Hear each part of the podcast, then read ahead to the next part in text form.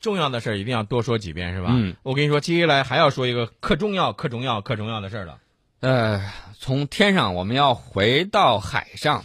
关于大家说以后我们是电磁弹射还是蒸汽弹射的问题，我跟你说，宋老师，这关于这个电磁弹射、蒸汽弹射这个事儿，你很多的这个军迷啊都非常的关心啊、。其实看我们微信推送的人，他其实留心的话，他是看到了。嗯我经常不经意间就把这个事儿就说出去了，这个大家要注意。嗯这个呢是飞扬军事论坛的铁背心儿他说的，他说上来先给大家打个招呼，我要泄个密啊，这个等会儿，嗯关等会儿系，关系，呃，这这这个可不是大家所想的那那样子啊。嗯嗯这是某人呢最经常见的打招呼的这种方式、啊，大嗯这家网看。上的用语啊。对，嗯看见大家这个军迷很有意思，然后很快就有朋友就说：“哎，背心儿牛怎么了？”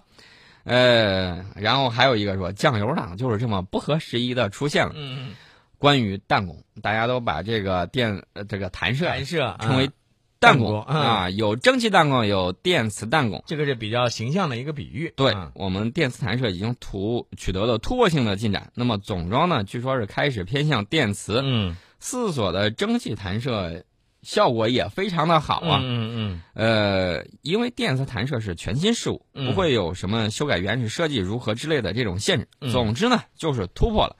呃，能源使用效率、弹射能力、维护保养诸多方面，据说是碾压蒸汽弹射。嗯呃，所以说呢，为什么美国一头就扎到了这个这个呃这个电磁弹射，然后就把蒸汽弹射撇一边儿了？嗯但是呢，蒸汽弹射也会装船，装哪个呢？极有可能装那个最新的啊，最新的大家呃想一想到底是哪个，这个就不多说了。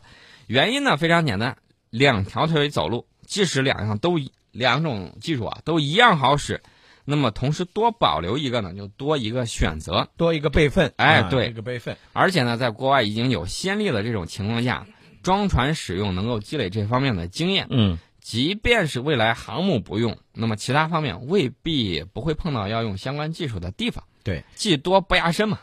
还有一个，我觉得这个不是说大家所想象的那样，这个喜新厌旧，咱也不会喜新厌旧，对吧？嗯这应该说是对知识和技术的一个尊重。对，也是对待干事儿的人的这个所应有的这种态度。对，呃，昨天的微信里头推送其实稍微有点晚，但是大家注意没注意？我其实说了一个很重要的事情。嗯呃，既然是重要的事儿，我们不怕拿出来多重复几遍，因为我看到那一篇文章的阅读才有二百多人，嗯呃，那么我们微信群上还有一千多号人没有看这个，我们今天得再着重说一下。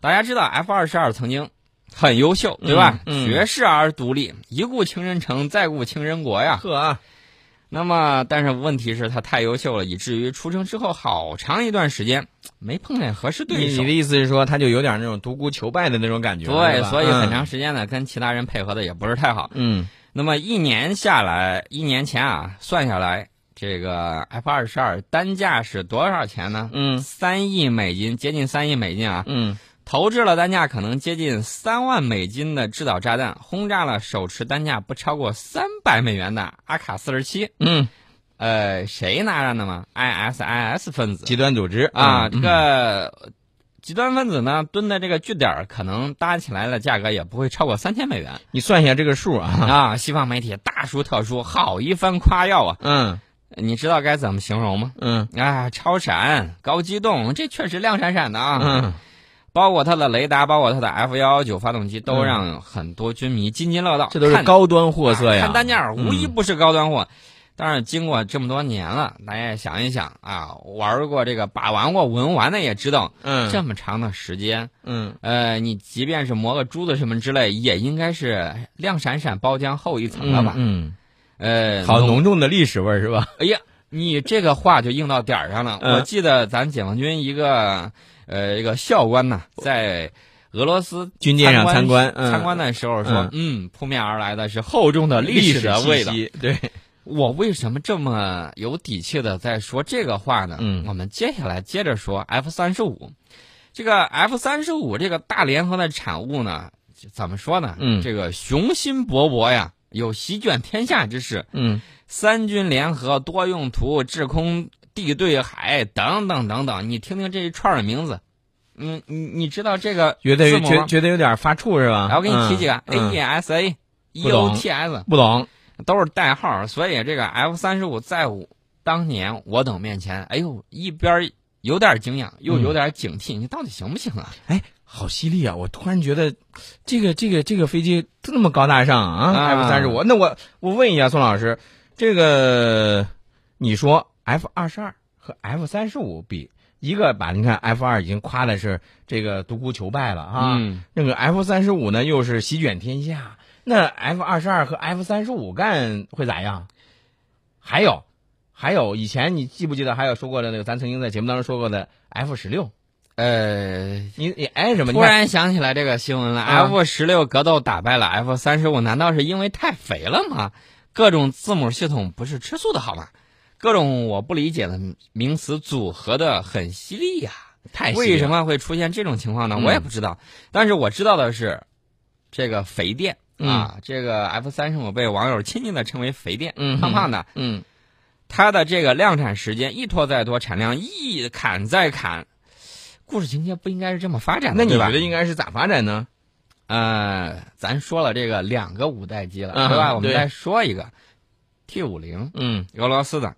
二零一零年出 T 五零首飞的时候，嗯哎呀，全世界一片赞叹之声啊！嗯除了美国啊，还有这个西方世界啊，嗯，这个今天能扛得住美国空中优势的，还得看俄罗斯呀，对不对？嗯当时大家这个俄罗斯媒体是自我这么夸耀的，嗯各种大佬的分析，你敢说你没看、 看没看过、没听过吗？对吧？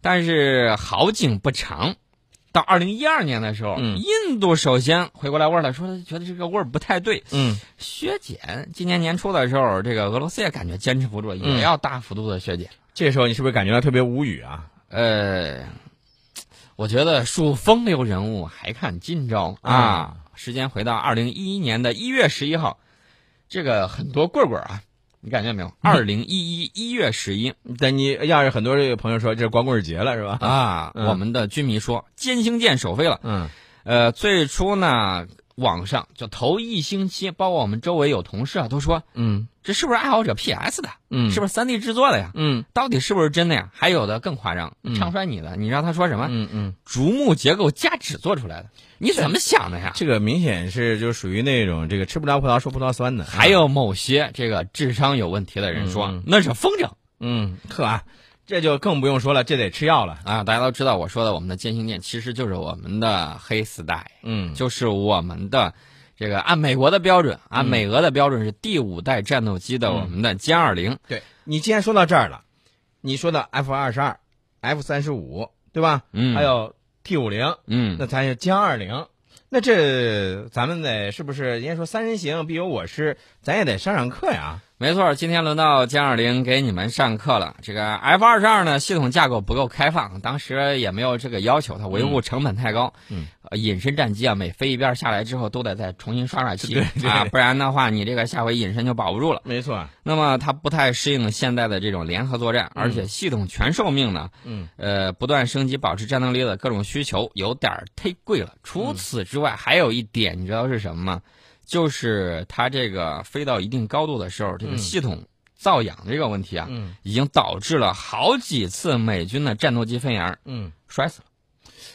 呃，我觉得这个事儿里头有一个什么一个问题吧，就是你比如说像咱们的这个 T 二零啊，不是 T 二零，我要 T 二零了，咱的歼二零，如嗯果和他们这个相比的话，呃，你说在机动性能上，包括在格斗性能上，让我说完，我们嗯刚才说了个 F 二十二啊，先一边待着去，然后我们再说 F 三十五。嗯大家都知道一句话：一白遮百丑，一胖毁所有，你懂不懂？肥电呐、是吧？嗯你凭着这种光练和隐身欺负这个第三世界的幼儿园小朋友们，算咋回事呢？嗯你有本事跟小学二年级的同学比划比划，就有点仗着自己体型高大去欺负人了是吧？追得上你吗？嗯不行。嗯然后再说 T 五零这个隐身战机啊，嗯第五代战机属于高端会所，你这个飞机下头还有外挂架都不敢弄个内置的弹舱，嗯呃，大家明白是什么意思吧？这是个门槛儿啊。嗯不要进来了，大门在旁边，扭头出去吧。嗯当然了，尺有所短，寸有所长，嗯。所以呢，我们要 F 二十二的超巡和机动，嗯要而且要突出超音速机动，还要大航程，要 F 三十五的各种字母组合、名词组合，要开发架构，要组要要组组网，网，嗯，要云端。嗯那么先期的动力，这个大家都诟病了很长时间了，嗯先凑合一下，嗯反正没那啥。这个 F 三十五我们是能追着打的，嗯大不了多弄几个，对不对？嗯嗯，告诉大家一个好消息，这不是我透露的，是这个军事论坛透露的。嗯今年下半年，明年上半年，呃，让这个歼二零教 F 二十二和 T 五零怎么做人。